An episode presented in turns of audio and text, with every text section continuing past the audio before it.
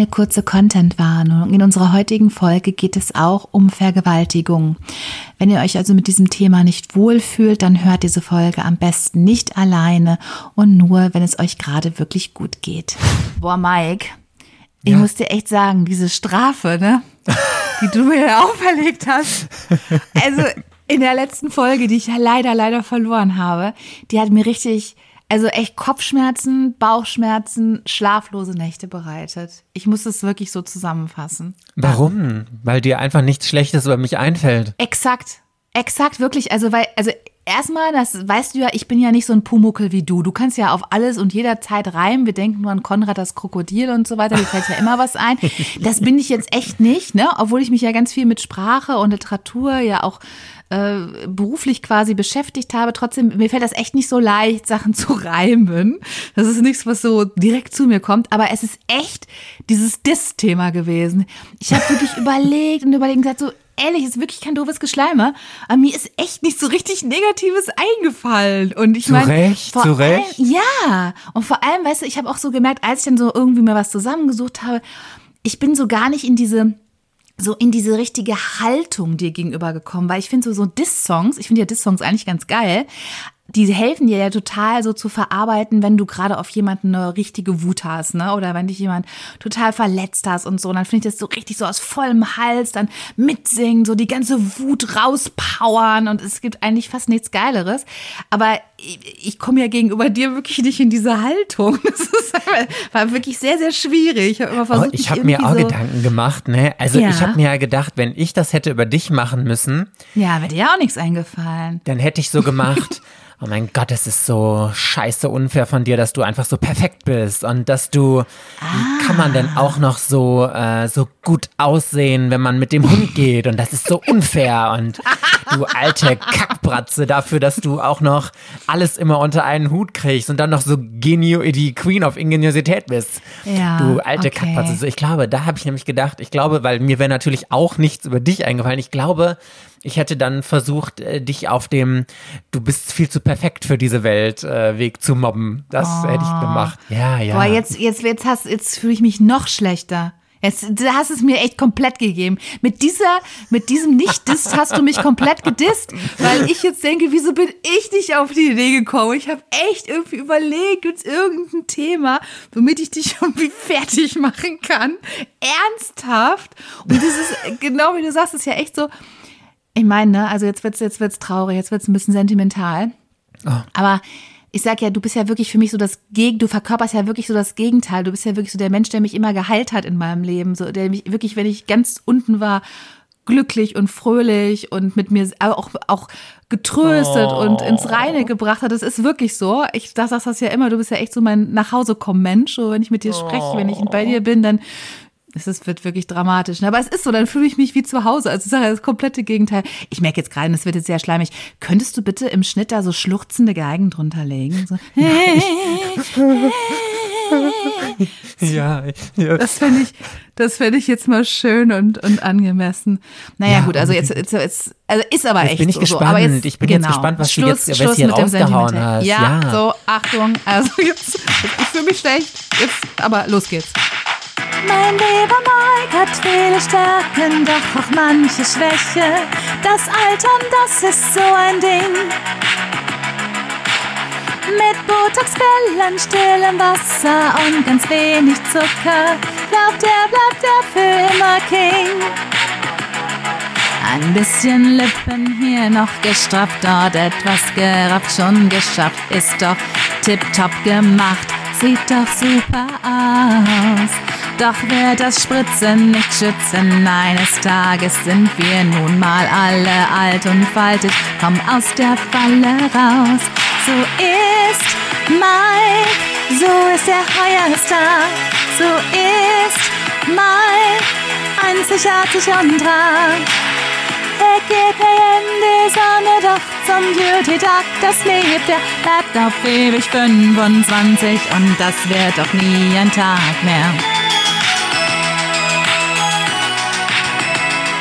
So ist Mike, so ist der Heuerstar, so ist Mike, einzigartig und rar. Er geht mir in die Sonne, doch zum Beauty-Doc, das lebt, er bleibt auf ewig 25 und das wird doch nie ein Tag mehr. Oh mein Gott, oh mein Jetzt Gott. hast du mich, du hast mich jetzt. Oh mein Gott, ich krieg mich gar nicht mehr ein. Oh mein Gott, das war die Genialität ohne zu. Nee, nee, sorry, ich muss es ja anders machen. Also, du würdest mich ja jetzt lachen sehen, aber da ist viel zu viel weggespritzt. Also, sorry, da kommt gar keine Emotion mehr über mein Gesicht. Okay. Uh, kann ich nur noch über meine glatt gespritzten Lippen und Ja. äh, Stirn hier rausbewarten. Großartig. Oh mein fucking Gott. Und wie geil waren bitte deine ganzen Reime, die du da rausgeballert Ja, hast. guck mal. Und da sag noch mal einer, du, äh, du kannst hier nicht die Genialität auffahren. Ich fand es hammermäßig. Ich habe wirklich Tränen gelacht aus meinen äh, regungslosen Augen. Lief, aber das ist so ein bisschen wie so eine, wie so eine Puppe, saß ich hier. Komplett regungsloses Gesicht, aber meine Augen waren feucht und die Tränen rannen herunter. ja, großartig. Das, das verarbeite ich jetzt irgendwie zu einer zweiten Strophe oder so. Das, was du mir jetzt erzählt hast mit den regungslosen Augen und dem, dein Lachen klingt wie ein Hö, Hö, Hö und so. Das lässt sich bestimmt auch was Feines drauf rein. Also du bist, du bist zufrieden mit mir. Ich habe dich also in angemessener Swifty-Manier gedisst, ja? Absolut, absolut. Wenn, also ich hätte mir keinen schöneren Diss vorstellen können, der auch so zu meinem wunderschön glatt gebügelten Äußeren passt. So, wow. sehr schön. Wunderbar. Gut, und nachdem wir uns dann also jetzt mit der glamourösen Seite der USA, der Swifties und der Beauty Dogs und dieser wunderbaren Welt, in deiner Welt, in der du einfach zu Hause bist, beschäftigt haben, steigen wir jetzt in unserer heutigen Folge in die tiefen sozialen Abgründe von Amerika runter. Erwartet, unerwartet. Der Podcast mit mysteriösen, emotionalen und spannenden Geschichten, mit deren Ende du niemals gerechnet hättest. Mit der Queen of Ingeniosität, Rike, und der Princess of Drama, Mike. Hello, hello, you beautiful sunshines. Connected über die Weiten des Internets zwischen Köln und Mülheim sind hier Rike und Mike für euch. Hello. Ich erzähle euch in diesem Podcast eine wahre Geschichte und Mike hat die Aufgabe, das große, unerwartete Ende der Geschichte vorherzusehen. Mike, ich breche heute ein bisschen mit einer Regel von uns. Oh, okay. Du bist, oh, du wow. bist ja meine Soul Sister, ne? Deswegen darfst du jetzt raten, welche Oh Regel Gott. könnte das sein, mit der ich breche? So ein bisschen wenigstens. Okay, du hast gar kein unerwartetes Ende für mich, sondern du erzählst mir jetzt äh, die unerwartete Wendung direkt schon und wir spielen Jeopardy und ich muss erraten, was denn die Frage Mhm. dazu gewesen wäre. Nee, geile Idee, geile Idee. Nein, das ist Mhm. es nicht. Das wäre ja ein komplett anderes Konzept. Ich schmeiße das Konzept runter. Nein, wir haben ja so ein bisschen die Regel, dass wir keine Geschichten erzählen, die man so unter den Bereich True Crime Ja. fassen könnte. Ne? Also wir haben uns ja eigentlich vorgenommen, dass wir das nicht wollen, sondern dass wir andere spannende Persönlichkeiten vorstellen wollen und ähm, was die in ihrem Leben gemacht haben. Und ich habe also ich finde, es ist nicht wirklich eine True Crime Geschichte, aber es hat auf jeden Fall so ein paar True Crime Elemente. Aber ich fand diese Geschichte so spannend und so aufregend und ich habe mir gedacht, wir sind ja beide Menschen, die sich ja schnell eingeengt fühlen, wenn wir uns an zu viele Regeln halten müssen und auch gerne mal was ein bisschen anders und neu machen. Und deswegen habe ich gedacht, okay, doch, doch, wir nehmen die Geschichte, wir machen das trotzdem. Oh, ich weil ich sie einfach cool, ja, kannst du auch sein, weil ich sie nämlich auch cool finde. Genau, und zwar möchte ich dir eine die wirklich rätselhafte und auch wirklich schockierende Geschichte von mehreren Vergewaltigungen erzählen, die sich 1977 in Ohio, USA ereignet haben. Ähm, was assoziierst du denn mit Ohio? Warst du vielleicht sogar schon mal da? Kennst du diesen Staat? Mm, Nein, aber lustigerweise, also vom Namen her kenne ich den natürlich, aber irgendwas assoziiere ich damit. Ich weiß gerade nur nicht was. Ohio, Ohio. Wo kommt man, wo kommt man das? Ich muss gerade an Kekse denken, aber das ist Oreo. Oreo. Aber irgendwie So. Oreo aus Ohio. Vielleicht sind, vielleicht, wer ist das so? Vielleicht sind Oreos aus Ohio. Ich weiß es Ist, gar nicht. ist Ohio, ist das so eine typische Country-Region? Ich verbinde da irgendwie jetzt gerade so Country mit. Vielleicht liegt es auch daran, Mhm. Ja. dass ich jetzt äh, zuletzt diese Taylor Swift-Folge hatte und da jetzt so voll im Country-Ding drin bin und äh, halb Amerika für mich Country-Music. ja. Aber Ja, nee, ist also- nicht so, ne? Nee. Okay. hm, also ich nee. muss gestehen, dass musikalisch bin ich da jetzt, da, da würde ich mich jetzt äh, sehr weit vorwagen, um da was so zu sagen, das weiß ich nicht. Ähm, also was ich dir mitgeben kann zur Einordnung, Ohio ist natürlich ein US-Bundesstaat im mittleren Westen, der im Süden vom Ohio River und den Appalachen, das ist ja eine Gebirgs, äh, Gebirgszug, und im Norden vom Erie-See begrenzt wird. Und am Ufer des Sees liegt Cleveland. Also das, vielleicht hast du, die Stadt hast du bestimmt schon mal gehört. Ja. Da gibt es das Cleveland Museum of Art, das ist ganz bekannt, hat eine große Sammlung ähm, europäischer und asiatischer Kunst. Und in Cleveland gibt es die Rock'n'Roll Hall of Fame. Also vielleicht dann doch mit Musik Rock'n'Roll. Vielleicht ist Ohio das, das Rock'n'Roll-Zentrum, wahrscheinlich, ja. Und ähm, ich habe ehrlich gesagt auch erstmal nicht so wahnsinnig viel mit Ohio assoziiert. Also ich wusste, dass es so an einem dieser Great Lakes liegt, aber mehr wusste ich darüber nicht. Aber ähm, mein Bruder, mein älterer Bruder, habe ich ja schon ein paar Mal erzählt, der lebt ja mit seiner Familie in den USA. Und als er letztens da war, war das irgendwie so, so ein Running Gag von ihm. Er ist ein sehr lustiger Mensch, muss man so sagen, dass er immer Witze über Ohio gemacht hat. Und ähm, dann habe ich so rausgehört, dass offensichtlich so Ohio so ein bisschen, habe ich das Gefühl, in den USA so, Ohio so ein bisschen das Saarland der USA ist, weißt du? Also dass nicht die ganze so ein, Zeit gemobbt so ein, wird, so im Genau, Grunde, ja. also nicht so, Ah. ein, genau, nicht so einen ganz guten Ruf hat. Ich glaube auch sozial nicht so ganz gut aufgestellt ist. Also das ist, glaube ich, jetzt nicht der, ja, nicht der fancieste Staat der USA, so hatte ich den Eindruck. Also das war jedenfalls so, was er immer, hat immer irgendwelche Witze rausgehauen, wenn er jemanden dissen wollte oder so, dann kam er so, ja, aber der ist ja auch aus Ohio. Also jetzt überlegt euch das mal aus Ohio. Und dann war so, okay, alles klar, das scheint so ein richtiges Stigma zu sein.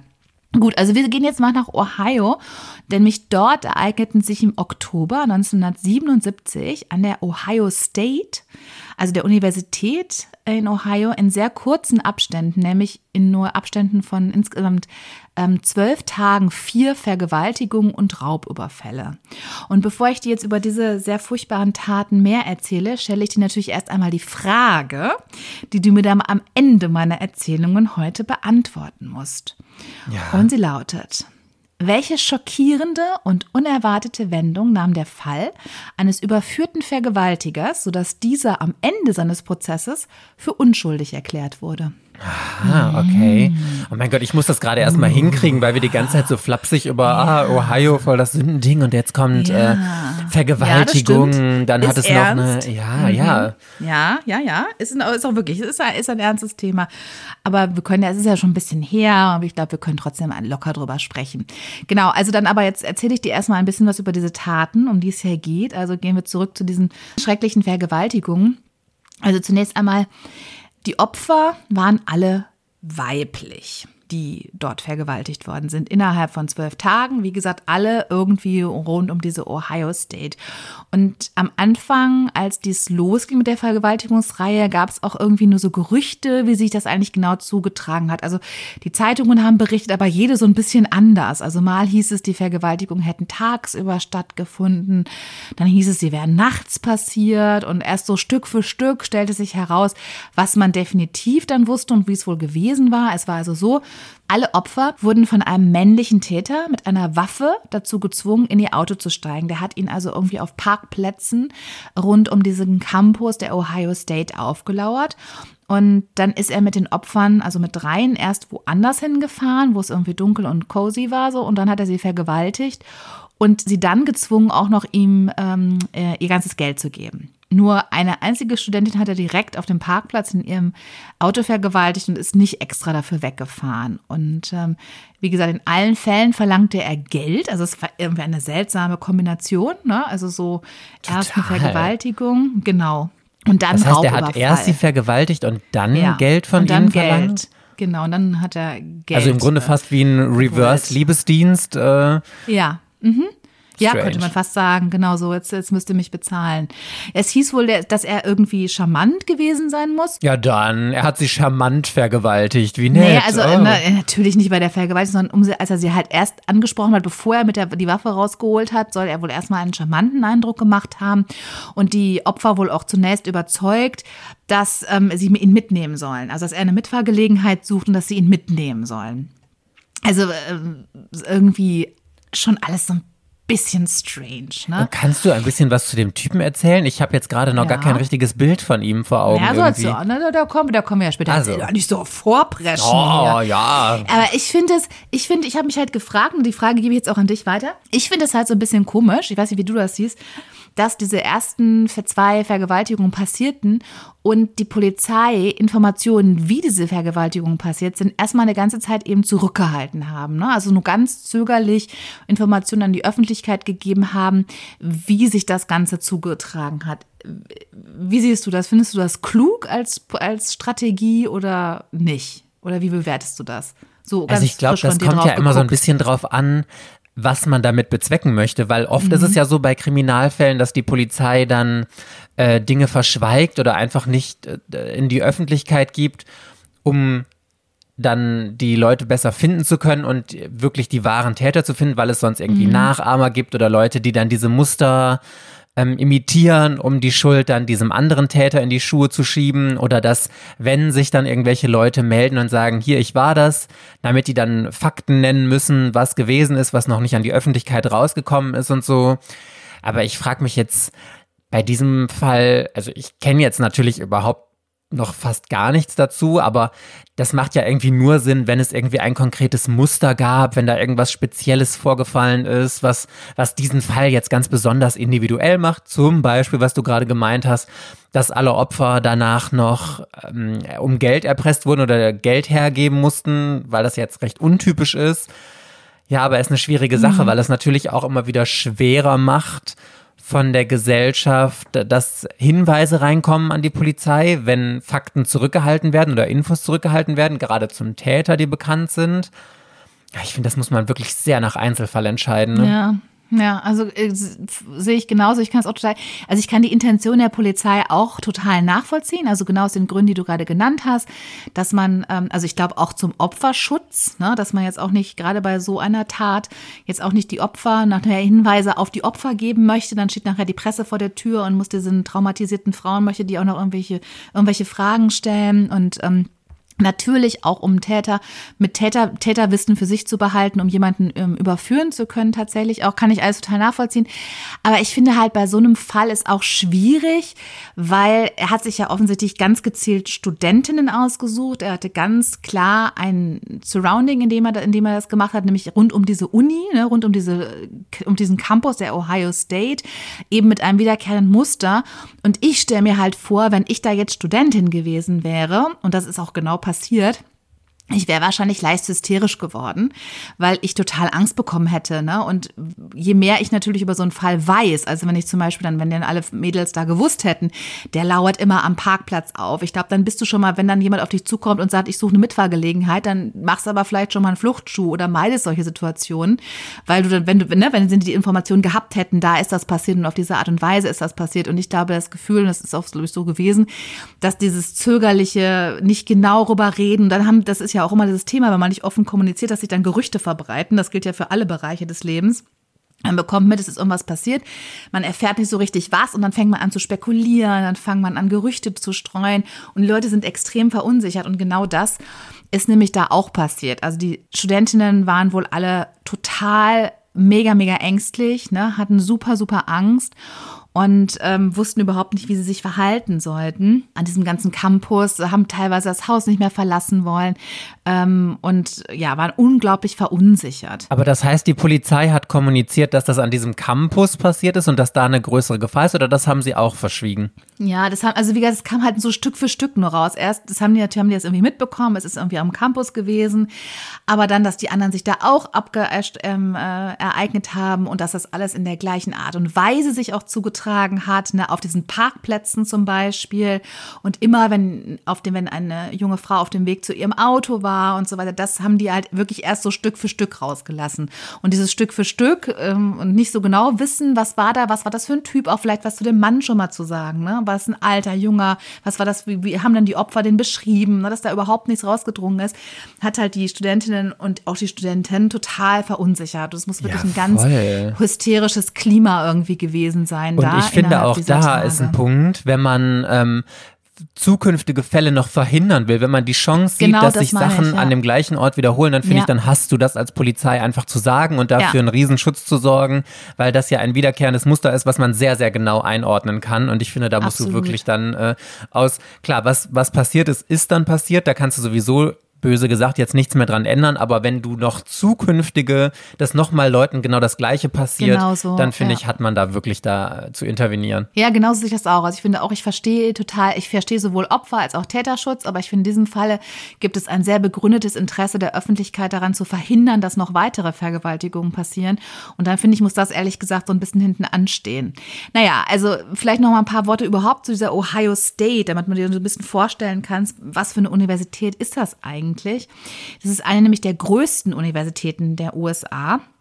Und es ist eine staatliche Universität, die bis heute zu den besten staatlichen Universitäten der USA gehört. Die nennt man sogenannte Public Ivy, so werden diese staatlichen öffentlichen Universitäten genannt. Sie ist wohl besonders für ihre Studiengänge in Sprachwissenschaften, Lehramt und Kunst bekannt. Und wie gesagt, auch nach wie vor eine der 20 besten öffentlichen Universitäten in den USA und die beste in Ohio. Und halt auch wirklich riesengroß, ne? super, super viele Studenten, riesengroße ähm, Dormitories, ne? also so, wie sagt man denn, wie, wie sagt man denn im Deutschen? Halt so Mir fehlen die Worte. Sorry, I'm so international. grad What's the so, ich bin word so international, ich bin Wow. nur im Englischen gerade unterwegs, so kennst du es, du kannst, das fällt mir gerade ein. Also Wohnheime würde man vielleicht sagen, ne? so Schlafräume, nee, das sind nur Wohnheime, Schlaf, Studentenwohnheime, sowas, ne? jede Menge. Und ähm, ja, tatsächlich aufgrund dieser aufgeheizten und ängstlichen Stimmung ähm, hat dann der Campus äh, Demonstrationen organisiert, ähm, grundsätzliche Demonstrationen gegen Männergewalt, ähm, gegen Frauen, um die Frauen zu unterstützen. Es wurden Wachen organisiert, die ja vor den Dormitories, also wie sagt man, vor den äh, Studentenwohnheimen, Wache gehalten haben, um den Frauen also ein bisschen so ein Gefühl von Sicherheit zu geben. Wie gesagt, alle waren total verunsichert und ähm, eben auch nicht nur verunsichert, sondern auch wütend. Ne? Also das hat sich auch in diesen Demonstrationen dann gezeigt, dass die vor allem die Frauen das Gefühl hatten, hier werden Täter geschützt, wir werden nicht genug beschützt, es werden nicht genug Informationen nach außen gegeben äh, und wir sind hier jeden Tag dieser Gefahr ausgesetzt, dass jetzt als nächst, als dass wir das nächste Opfer werden. Ich würde mich das als Täter gar nicht mehr trauen, da irgendwas zu machen. Ich meine, wenn da so ein riesen Tamtam an der Uni veranstaltet wird, Leute als Wachen aufgestellt werden und alle da so sensibilisiert für sind und das ja auch wissen, dass da sowas passiert. Also, ich meine, keine Ahnung, ich kenne die Geschichte jetzt nicht, aber wenn der dann wirklich trotzdem da weiter wildert, wildert, äh, das finde ich schon richtig krass. Und ich glaube, das Ja. ist dann auch wieder dieses typische Machtgefühl. Alle fühlen sich total hilflos und das ist ja das, was dann oft in so Tätern ist, dass sie sich einfach so erhaben und überlegen fühlen und dass dieser, diese berauschende Macht dann so haben. Da läuft es mir richtig über den Rücken, ey. Ja, absolut, absolut. Bevor ich dir jetzt aber jetzt weiter von dieser ganzen Tat erzähle, darfst du mir jetzt schon eine erste Frage stellen. Gott, ich habe das Gefühl, ich weiß noch gar nichts, außer dass, Ja. es, da, dass es das da gegeben hat. Okay. Ja, ähm. Ich darf sie natürlich nur mit Ja oder Nein beantworten. Das ist ja klar. ich, ich, ich lasse noch mal kurz äh, rekapitulieren. Also das Ding ist, aus deiner Frage spoilert sich mir ja schon, dass da auf jeden Fall hinterher ein Täter verhaftet wird für diesen Fall, für diese Vergewaltigung, die es da gegeben hat. Dann hat es aber irgendwas gegeben, weshalb er dann doch freigesprochen wurde. So, und die Frage, die sich jetzt mir am Anfang stellt, ist natürlich, wurde er freigesprochen, weil er entweder wirklich unschuldig war und zu Unrecht verurteilt wurde, oder wurde er freigesprochen, obwohl er diese ganzen schlimmen Vergewaltigungen getan hat? Und da würde ich jetzt als erstes mal nachfragen, also hatte dieser Mann, der dann hinterher freigesprochen wurde, auf den sich deine Frage bezieht, hatte der diese Vergewaltigungen wirklich begangen? Also soll ich vielleicht noch mal die Frage vorlesen? Ja, Äh, ja. Ich bin, ich bin, ein, ich bin ja ein, ein sprachlicher Fuchs, wie du weißt. Und du musst, Also, du musst vielleicht genau hinhören. Ja, also ja, ich sag's okay, noch, ich lese mal. noch Mhm. vor. Welche schockierende und unerwartete Wendung nahm der Fall eines überführten Vergewaltigers, sodass dieser am Ende seines Prozesses für unschuldig erklärt wurde? okay, er wurde nicht freigesprochen, er wurde für unschuldig erklärt, aber er, also, du, die Frage sagt ja, er ist überführter Vergewaltiger. Das heißt, er hat das ja wirklich begangen, aber er ist trotzdem freigesprochen worden. Mir stellt sich aber ehrlicherweise immer noch die gleiche Frage. Also, Dann lautet die Antwort ähm, ja. also er hat das wirklich, er hat die Leute vergewaltigt und ist trotzdem freigesprochen worden. Er hat vergewaltigt, ja. Okay, mhm. ja. Würde ich jetzt mal so sagen. Was war nochmal die, der, Okay. der ist nicht freigesprochen worden, sondern der ist Der, der ist für unschuldig erklärt. für worden, unschuldig erklärt worden. Okay, das scheint ja eine sprachfindige äh, Findigkeit Wer von dir zu weiß, sein. Nicht freigesprochen, sondern für bezieht. unschuldig erklärt. Wer weiß, worauf sich das die ganze Frage bezieht. Okay. Es darf, es darf ja auch nicht so einfach werden hier. Zack, zack. Naja, gut. Also, das, das, wir sehen, es ist, es ist sehr mysteriös, ne? Ja, also dann erzähle ich dir jetzt aber mal, wie der Fall weiterging, weil du bist ja schon ganz, ganz gespannt, den Herrn kennenzulernen, der da irgendwie Ja. hintersteht. Und das kannst du dann jetzt. Ähm, tatsächlich war es nämlich so, dass die Polizei bei den Ermittlungen wirklich sehr, sehr schnell vorankam. Sie haben nämlich Fingerabdrücke auf den Innenseiten der Autos gefunden, in denen die Frauen vergewaltigt worden waren. Ach, das war Und noch nicht mal sein Auto, sondern er hat sie in anderen Autos vergewaltigt. Genau. Ach so, genau. Also die Frauen waren alle auf dem Weg zu ihren Autos, die auf Parkplätzen standen, rund um, die, um den Unicampus. Mein Gott, und er Und saß da- dann hinten auf der Rückbank. Ich sehe das Nein, doch aus, nein. der, aus jedem klassischen Horrorfilm und hat ja dann die Knarre an die Schläfe gehalten und gesagt, so, Nee, nee, wohin gar willst nicht. du zu den Sternen? Und dann hat er sie nach hinten Oh, gezogen. Oh mein Gott, oh, die übel. Jetzt nie das wieder ich raus. jetzt richtig gemein. Das ist so fies. Wie kannst du das tun? Das ist Frevel, was du da gerade gemacht hast. Bah, pfui. Die Horror-Titanic-Version. Nie wieder ein Jack Dawson und Kate, äh, Jack Dawson und Rose Ducator äh, Zitat hier für so etwas missbrauchen. Das ist traurig. Nein, also okay, ich erkläre es nochmal genau. Die Frauen sind zu ihren Autos gegangen. Der Typ hat sich ihnen genähert und hat gesagt, er braucht eine Mitfahrgelegenheit. Und dann hat er sich, ist er quasi, da muss er wohl irgendwie noch charmant und überzeugend drüber gekommen sein. Und dann hat er sie im Auto, als sie dann, als er dann mit ihnen im Auto saß, hat er eine Waffe rausgeholt und sie bedroht und sie gezwungen, zu einem abgelegenen Ort zu fahren. Und da hat er sie dann vergewaltigt und anschließend gezwungen, ihm ihr alles Geld zu geben, was sie dabei hatten und ist dann geflohen. Und das hat er dreimal genau so gemacht und ein viertes Mal hat er die Frau nicht gezwungen, woanders hinzufahren, also ansonsten alles genau so, sondern hat sie direkt vor Ort auf dem Parkplatz vergewaltigt und ihr dann das Geld weggenommen und ist dann geflohen. Also so Ach, hat es sich zugetragen. Das heißt also, ja, das waren immer die Autos der Frauen und ähm, ja, ähm, deswegen und da Fingerabdrücke drin. Fingerabdrücke alleine helfen dir natürlich eigentlich noch nicht unbedingt. Aber die Polizei konnte anhand dieser Fingerabdrücke einen Täter identifizieren. Und der hieß Billy Milligan. Und er war in den Akten der Polizei, weil er unter anderem mal in Jugendgewahrsam war, wegen kleinerer Delikte. Also als er noch jünger war, ist er aufgefallen. Und er war jetzt nur auf Bewährung draußen. Ja, und anhand dieser, dieser Identifikation haben die Ermittler natürlich auch ein Foto gehabt, haben das Foto dann den Opfern gezeigt und alle vier Opfer haben ihn einwandfrei identifiziert. So, und das Foto schicke ich dir jetzt mal. So, schau mal rein. Ja, Siehst du den oh, Billy? oh ja.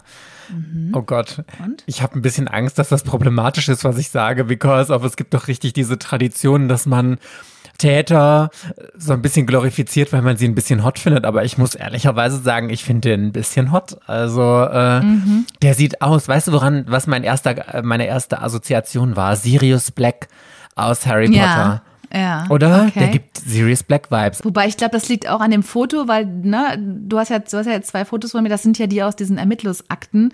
Und man Ja. hat ja äh, Sirius auch so vor total vor Augen, finde ich, jedenfalls aus den Filmen, wie er immer dieses, dieses Azkaban-Schild vor sich, da auch dieses, dieses Ermittlungsaktenschild vor sich hält. Und deswegen Ja, diese Art des. Fotos vielleicht erinnert dich auch. Aber, Aber, auch ja, diese verwuschelten. Haare, genau. Er Ja, hat so ganz, äh, so mittellange, total verwuschelte Haare, die auch hinten überall ganz wild abstehen. Und Mhm. also muss in den 80ern geschossen worden sein, das Foto, oder da halt Ende der 70er hier, because der of 70er, richtig schönen genau. Schnörres, so einen, äh, so einen Oberlippenbart äh, hat er. Und also, das ist so ein doppeltes Foto. Einmal guckt er direkt in die Kamera und einmal nach rechts, hat so richtig dicke Koteletten, die bis fast zum Kinn gehen. Das Kinn ist dann aber rasiert und er hat so einen richtigen Schlafzimmerblick drauf. Also der hat so einen richtigen so, äh, also entweder ist er gelangweilt super genervt und wirklich so ein komplett regungsloses Gesicht, aber der ist ja auch gar nicht so alt. Also ich würde den jetzt irgendwie schätzen, lass den mal Ende 20 irgendwie sein. Und mhm. da kriegst du mich mhm. ja immer mit Brusthaar. Mm. Ah, ja, ich finde den schon ein bisschen hot, ehrlicherweise. Ja, sorry, sorry. Guilty pleasure, ja.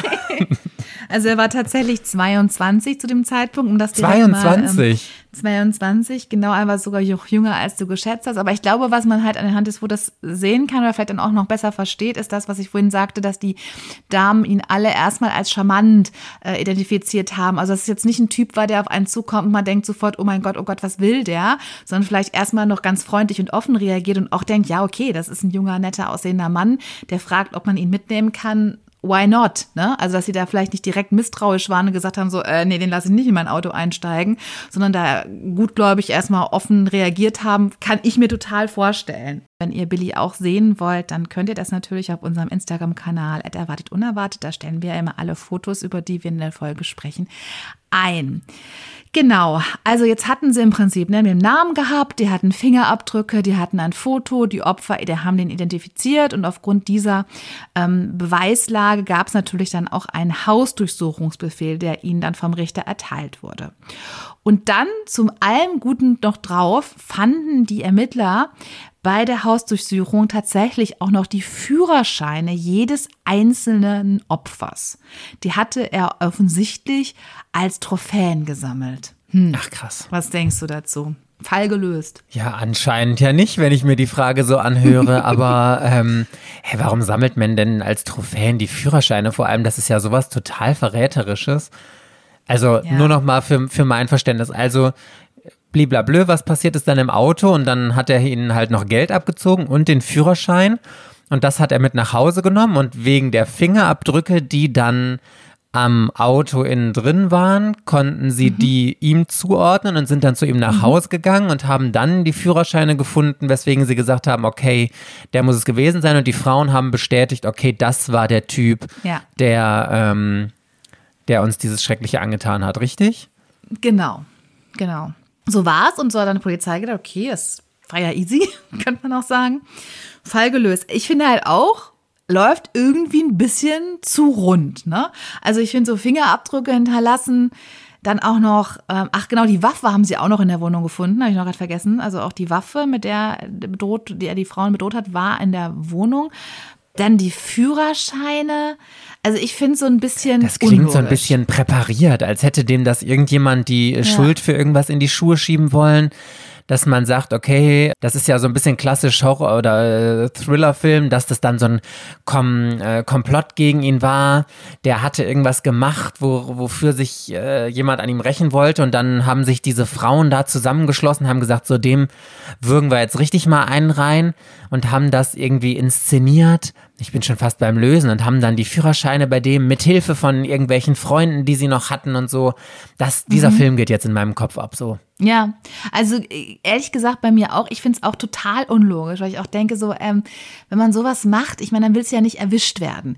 Gut, mit den, mit den Fingerabdrücken schon nicht sehr schlau. Also ich meine, da könnte man ja einfach Handschuhe tragen, weil zu dem ja, das Zeitpunkt im eigenen Beispiel, Auto machen genau, ist doch viel schlauer. Ja, ja, oder auch das. Also da gab es ja noch keine DNA-Analyse, also sprich Fingerabdrücke, das konnte man, ne? aber darüber hinaus hätte man jetzt noch nicht irgendwie aufgrund von einer Hautschuppe zum Beispiel den Täter zuordnen können. Das war ja erst viel später möglich. Also sprich, da hätten schon eigentlich Handschuhe gereicht, damit ähm, das nicht passiert. Und dann mit der Wohnung, die Führerscheine, die Waffe.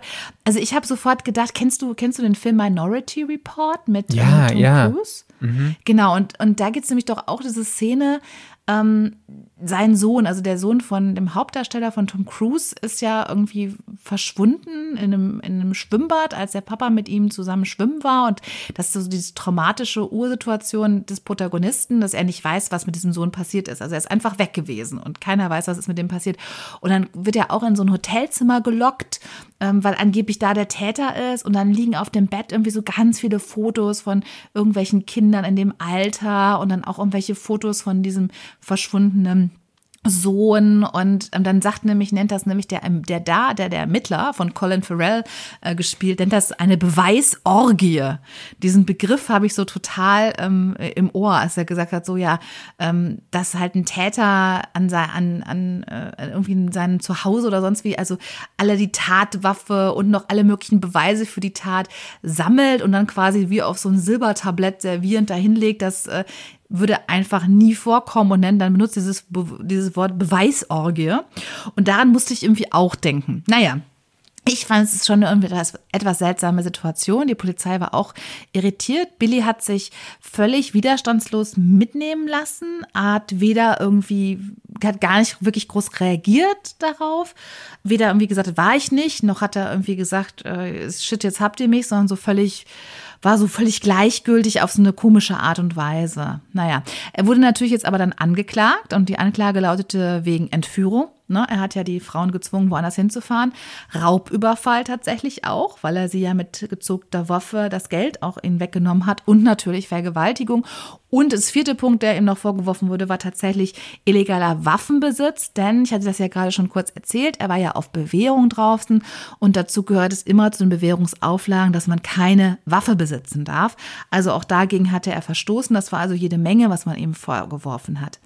Was eben seltsam auch war, also neben dem, was ich gerade schon geschildert habe, die Geschwister von Billy Milligan hat also drei Geschwister und auch Freunde, die aus der, die aus der Kindheit hatte, die waren total schockiert, als sie das gehört haben. Also aus der Verhaftung, die haben gesagt, so was, das hätten sie ihm niemals zugetraut.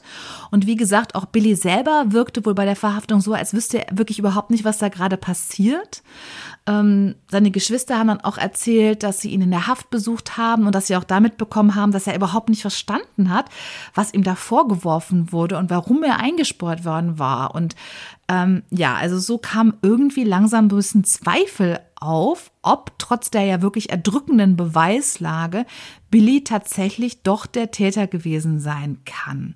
Und dann passierte was, beziehungsweise ich frag dich mal, was glaubst du, was passiert, was, was, was du stellst dir vor, du bist jetzt irgendwie verhaftet worden, du weißt eigentlich gar nicht genau so richtig warum, ähm, sitzt im Gefängnis, die Beweislage ist erdrückend. Wie, wie würdest du damit umgehen? Ich finde das alleine irgendwie krass, dass der überhaupt gar nichts dazu sagt, dass er, äh, okay, mhm. dass man in der Situation, wenn man wenn da die ganzen Polizisten vor dir stehen, erstmal sagt, okay, ich folge erstmal stillschweigen und so, aber dann muss man doch sagen, hä, ich, ich bin unschuldig, ich habe das alles nicht gemacht, obwohl ich habe ja schon mit meiner Frage rausgefunden, dass er ja, also ich habe es jetzt auch so gedeutet, dass das ein Ja war, er hat die Frauen vergewaltigt, also er hat es ja eigentlich doch schon gemacht. Also, hm, du verwirrst mich. Also ich bin, ich bin ganz hin und her gerissen, weil auf der anderen Seite denke ich jetzt die ganze Zeit, das ist ein Komplott, das ist ein Komplott gegen den. Also der arme Mann ist unschuldig, der ist, was weiß ich wem, der Mafia oder der, äh, der School Gang, den Heathers, ist er auf den Schlips getreten äh, in, in der Uni und war dann super unbeliebt und dann gab es ein riesiges Komplott gegen den, was dann in sowas ausgeartet ist. Auf der anderen Seite hast du mir jetzt schon in meiner Frage gesagt, doch, er hat's gemacht und er wurde dann aber hinterher doch wieder für unschuldig erklärt. I don't get it. Strange. Aber ich hätte mich auf jeden Fall an seiner Stelle hätte ich mich total gewehrt. Also wenn ich unschuldig gewesen wäre, hätte ich gesagt, nee, äh, da müssen wir einen Anwalt. Ich hätte versucht, mit meiner Familie da Kontakt aufzunehmen, hätte gesagt, hier Leute, ich habe das alles nicht gemacht. Guckt bitte und versucht da irgendwelche mhm. Beweise zu finden. Äh, es, dass mir diese Führerscheine untergejubelt wurden und wie meine Fingerabdrücke da, ich meine, die können ja sonst wieder hingekommen sein. Und sorry, nur weil der Fingerabdrücke und äh, Führerscheine von denen hat, ist das ja nicht der Beweis für eine Vergewaltigung. Ich finde, da muss man ja dann nochmal andere Beweise auch für haben. Ne? Obwohl natürlich auch, wenn so viele Frauen dagegen ihn aussagen, ja, zum Glück glaubt man das ja dann auch im ersten Schritt mal. Ne? Also. Tja, also ja. Ganz strange Situation. Und was Billy, wie es Billy ergangen ist, ist schnell erzählt. Er war offensichtlich von dieser Situation auf so vielen Ebenen so schockiert und auch mit dieser erdrückenden Beweislast, ne, Fingerabdrücke eindeutig von den allen vier Frauen identifiziert, die Führerscheine gefunden. Er wusste sich offensichtlich keinen anderen Ausweg und hat dann tatsächlich versucht, sich umzubringen oh, und sich in der Gefängniszelle, ja, hat er versucht, sich mit Porzellanscherben die Pulsadern aufzuschneiden. Oh, wie schrecklich. Ja. Genau, total krass. Und was ich aber auch interessant fand, war, dass das jetzt ganz unterschiedlich bewertet würde, weil manche haben gesagt, okay, das ist ein klares Schuldeingeständnis. Ne? Der kann damit jetzt nicht leben, der weiß, dass er jetzt verurteilt werden will und der kann auch mit seinen Taten nicht leben.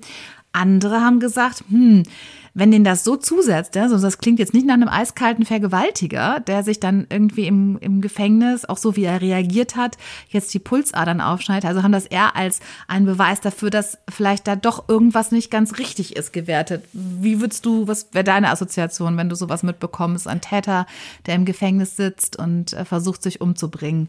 Finde ich beides okay, wirklich äh, total mhm. plausibel. Also ich finde, das muss man so ein bisschen anhand der Person, was man sonst noch über die Person weiß, irgendwie ausmachen, weil ich finde sowohl die Geschichte plausibel, der wusste, okay, der ist ertappt worden, der hat was ganz Schreckliches mhm. gemacht und der würde wahrscheinlich für den Rest seines Lebens hinter Gittern sitzen und der hatte einfach keine Lust, sein Schicksal zu erleiden und bringt sich um. Kann ich nachvollziehen. Ich kann aber auch verstehen, dass man sagt, ähm, der, das war, das waren so traumatische Sachen, die der erlebt hat. Der ist unschuldig und wusste sich einfach nicht zu helfen, hatte Riesenangst, dass da jetzt alles über ihm zusammenbricht und dass er nie wieder da rauskommt. Und bevor er da jetzt immer weiter reingezogen wird, hat er versucht, sich umzubringen. Hm. Ja. Obwohl ich finde, also ich weiß jetzt nicht genau, nach welchem Zeitraum das war. Ich finde, wenn man frisch ins Gefängnis kommt, und dann direkt versucht, sich umzubringen, finde ich, würde es tatsächlich doch eher für Ersteres sprechen, dass man sagt, der ist schuldig, mhm. weil, also ja, okay, man kann unschuldig für irgendwas äh, belangt werden, aber dann versuchst du ja erstmal über einen gewissen Zeitraum deine Unschuld zu beweisen und kämpfst und kämpfst und kämpfst und würdest dich nicht erstmal direkt umbringen, wäre jetzt meine Intention.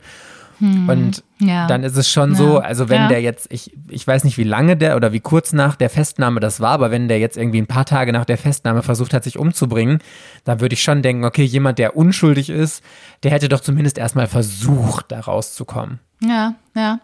Also sehr interessant, was du sagst und ich glaube, es wird sich zum Schluss alles noch ganz gut fügen. Also alle Überlegungen, die du angestellt hast in alle Richtungen. Ähm, bevor ich dir aber erzähle, wie es weitergeht, endet damit nämlich jetzt unser zweiter Abschnitt und du darfst mir nochmal eine Frage stellen, die ich nur mit Ja oder Nein beantworten darf. Okay, hm, jetzt muss ich gut überlegen. Also ich habe ja schon herausgefunden, ich irgendwie, also ich kann mich zwar erinnern, dass du gesagt hast, ja, er hat's getan, aber irgendwie macht das jetzt in diesem ganzen Konstrukt, das du mir aufbaust, hier überhaupt gar keinen Sinn. Ich verstehe das überhaupt gar nicht. Also ich bin gespannt, ja. was das für eine krasse Wendung da noch kommt jetzt, weil irgendwie it doesn't make sense in my head. Wow, ja, ja. Okay. Also, okay. Also er ist jetzt erstmal im Gefängnis und, wir, und er ist ja dann hinterher auch nochmal vor Gericht gekommen, wurde aber für unschuldig erklärt. Ich, ich mache jetzt mal mhm. The Rico Way, weil ich okay. kann mich erinnern, wenn mhm. wir, mhm. ähm, wenn, wenn du raten musst, dann bist du ja immer schnell mit den ganzen juristischen Sachen dabei. Ja. Deswegen frage ich jetzt erstmal, mhm. ist er durch einen juristischen Kniff frei, also für unschuldig erklärt, gesprochen worden? Einen juristischen Kniff? Ja. Äh, du, äh, ich, bevor ich, ich, weil ich, weil ich möchte jetzt nicht wieder, dass du, du hast mir ja mehrfach vorgeworfen, dass ich Antworten gegeben hätte, die du dann nicht korrekt fandest, nachdem du die Auflösung kanntest. Deswegen yeah. möchte ich dich bitten, das noch ein bisschen mehr zu erläutern, was du mit juristischem Kniff genau meinst. Also ein Beispiel, was, mhm, okay. du, was es sein könnte. Also, auch wenn ich da irgendwie verunsichert bin, gehe ich jetzt einfach davon aus, der hat diese Frauen vergewaltigt, weil du mir das eben gesagt hast. Und mhm. deswegen, also er hat die vergewaltigt, ist dann ins Gefängnis gekommen und er hat dann einen Anwalt eben sich gesucht. Und dieser Anwalt hat ganz, ganz viele Bücher gewälzt, Paragraphen äh, durchgeblättert und gelesen und hat dann irgendwas gefunden, durch das sie diese Vergewaltigung so drehen konnten, dass dann doch den Frauen entweder die Schuld in die Schuhe geschoben werden konnte oder dass äh, die Beweise einfach nicht ausgereicht haben oder für ungültig erklärt werden mussten, dass er dann doch einfach für unschuldig erklärt werden musste. Das okay. war so mein Gedanke. Gut, mhm. ja, verstehe. Die Antwort ist nein. Okay, aber es war eine Unsicherheit, also muss es irgendwas anderes in die Richtung geben, was dann so, äh, was so ist. Tja. Ja. Hm, schwierig. Ja. ja, gucken wir mal. Sehr mysteriös, ne? Ja. Aber ich sagte, du wirst am Ende wieder sagen, Du hast so scheiße geantwortet. Du hättest da ja und da hättest du Hast nein du und da hättest du. Weil ich bin es Ich nicht schuld, wenn ich hier falsch rate. Du Ja, bist es dann du, nämlich schuld. Weißt du, im Prinzip ist es, weißt du, eigentlich bin, bin, das, bin ich das in der Nutshell. Ich kann nicht Dinge mit Ja oder Nein beantworten. Das ist so ein grundsätzliches Ding von mir. Weil ich, bin- ich, bin, die- ich bin die Verkörperung des, des, des es kommt drauf an, ja. das nicht festlegen Des wollen. Nichts Ja. Festlegens und das Ja, weiß ich nicht. Also. Also, man muss man halt erst bedenken. Und jetzt muss ich die ersten Kontext von drei Stunden erzählen, damit du verstehst, warum und so weiter. Naja, gut, deswegen, es fällt mir sehr schwer. Wir gucken, wir gucken jetzt einfach mal weiter. Und dann können wir ja am Ende noch darüber diskutieren, ob ich richtig geantwortet habe aus deiner Perspektive, ja? Okay. Also ich erzähle noch mal ein bisschen was, was über Billy, ja, um das Ganze etwas Mhm. besser einschätzen zu können. Und zwar war Billy ein sehr, sehr künstlerischer Mensch. Also Hat der ja hat auch ganz, anscheinend ganz Kunst viel, studiert, wenn es da an dieser Uni äh, Kunst nee, gab. hat er ne? nicht. Gab Nee? es, aber hat er da tatsächlich nicht studiert. Genau, Ach er war da nicht im Studium. Aber hätte gut sein können, weil er tatsächlich wohl wirklich so gut gemalt und gezeichnet, dass die Ermittler ähm, ganz viele Zeichnungen und Bilder, die sie in seiner Wohnung gefunden haben, Jack. dachten, das wäre gekaufte Ja, Kunst. Also Jack. überhaupt nicht. Ihm das halt, ja. Oh, mein Scheiße, wir wollten keine Titanic. Hör jetzt Ja. auf damit. Ja. Ich weiß, vor allem ich wieder begeistert. Titanic, oh ja. Ja. Oh, Oh ja. ja. Und dann dachte bitte was? Wo redest Das du ist denn über gut. Oh ja. unser Haus auf Holbein? Wir sind genau, wir sind unser Haus auf Holbein hier wieder. Und ein paar bisschen Oh Six Musical was wir hier alle so in einen Referenzen Topf werfen. reinzubringen. Boah, wie, aber immer die Titanic, gleichen House Sachen, ne? Six. Aber wir sind schon ein bisschen eindimensional. Wir kommen immer mit der gleichen Scheiße. ja, Wenn ich gleich noch Musical. irgendwie Moulin Rouge reinwebe, ne, Ja, dann ja. schrei laut. Aber ich glaube nicht, ne, ich glaube, es kommt nicht vor. Aber wer, du, wer weiß, was kommt, was ich hier wieder, was, was du wieder für einen Assoziationsraum öffnest. Nee, also tatsächlich hat er wohl wirklich sehr, sehr, sehr gut gezeichnet und gemalt. Und wie gesagt, die Leute waren ganz überrascht, haben ihm das gar nicht zugetraut. Und er hat auch in seiner äh, Zelle, ähm, also er ist gerettet worden, das ist vielleicht erstmal vorweggenommen, ähm, man hat ihn retten können, dass er ist nicht gestorben. Es war eben nur ein Selbstmordversuch. Aber als er auch wieder zusammengeflickt in seiner Zelle saß, hat er weiter gezeichnet, hat irgendwie immer äh, ein, ein ähnliches Bild gezeichnet, unter anderem von einer Puppe, die so ganz, also ich habe auch ein Bild, habe das einmal gesehen, das Bild, ähm, die sah richtig so ein bisschen wie aus einem Horrorfilm. Weißt du, so eine Stoffpuppe mit so einem zugenähten Mund und so zugenähten Augen. Also ganz gruselig, aber die hat er immer wieder mit Bleistift gezeichnet. Und ähm, man hat also diese Zeichnung immer wieder gefunden und hat diese tatsächlich dann als weiteren Hinweis interpretiert. Ach genau, und diese Puppe war nämlich noch, hat sich aufgehängt. Also diese Puppe hing irgendwie immer so an einem Seil, ne, wenn man sich jemand erhängt.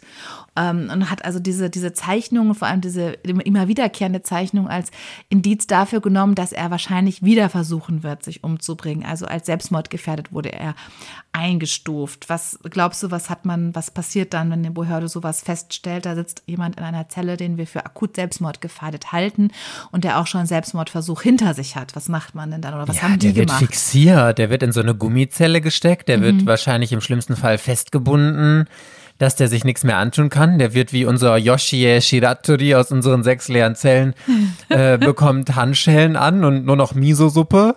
Äh, ja.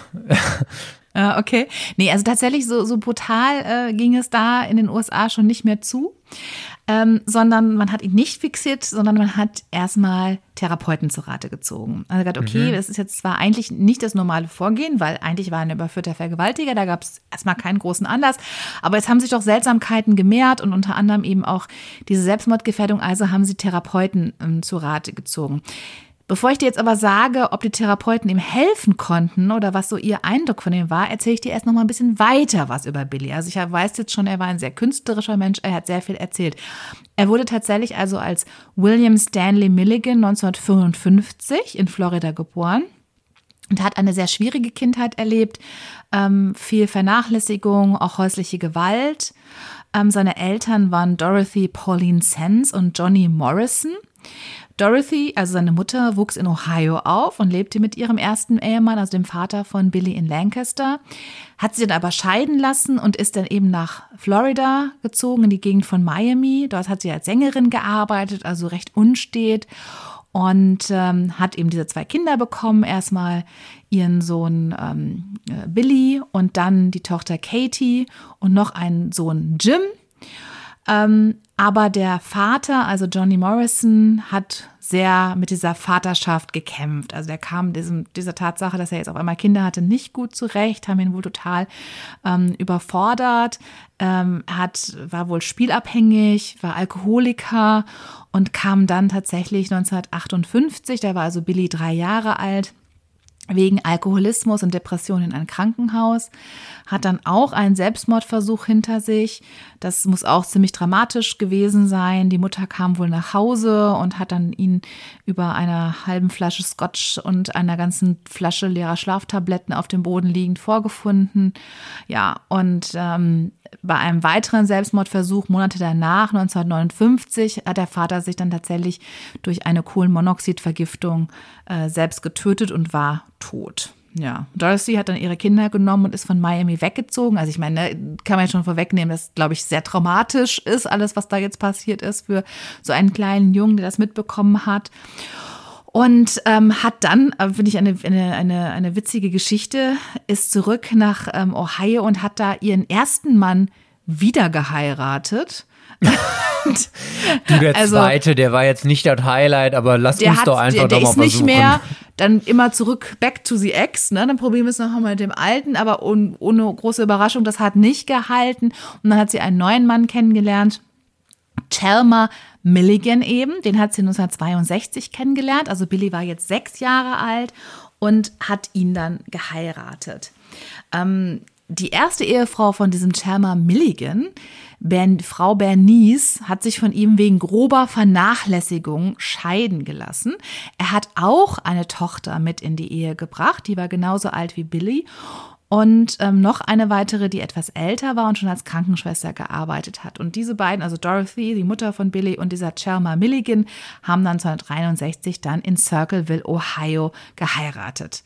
Also klingt wild, oder? Was, was glaubst du, macht sowas mit einem Kind? Also, was da erst ich dir jetzt alles erzählt habe. Ja, da fehlt dir ja einfach der komplette Halt. Das ist ja, du wirst so durch dein Leben getrieben, dann hast du so viele wirklich krass traumatisierende und einschneidende Erlebnisse, dann stirbt dein Vater und dann diese ständigen Umzüge und du hast ständig neue ähm, Leute in deinem Leben, die irgendwie Bezugspersonen sind, dann aber auch wieder weg sind. Also du schaffst es ja gar nicht, so eine richtige Bindung aufzubauen. Du hast keinen sicheren Hafen, den du als Kind brauchst. Nichts, dass du dich einfach mal geborgen und sicher fühlst, außer, ich glaube, die Mutter war halt die einzige Konstante, habe ich das jetzt so verstanden in seinem Leben, aber die war ja auch ja, böse gesagt, mhm, jetzt auch nicht ja. so zurechnungsfähig und so ein guter Hafen für das Kind.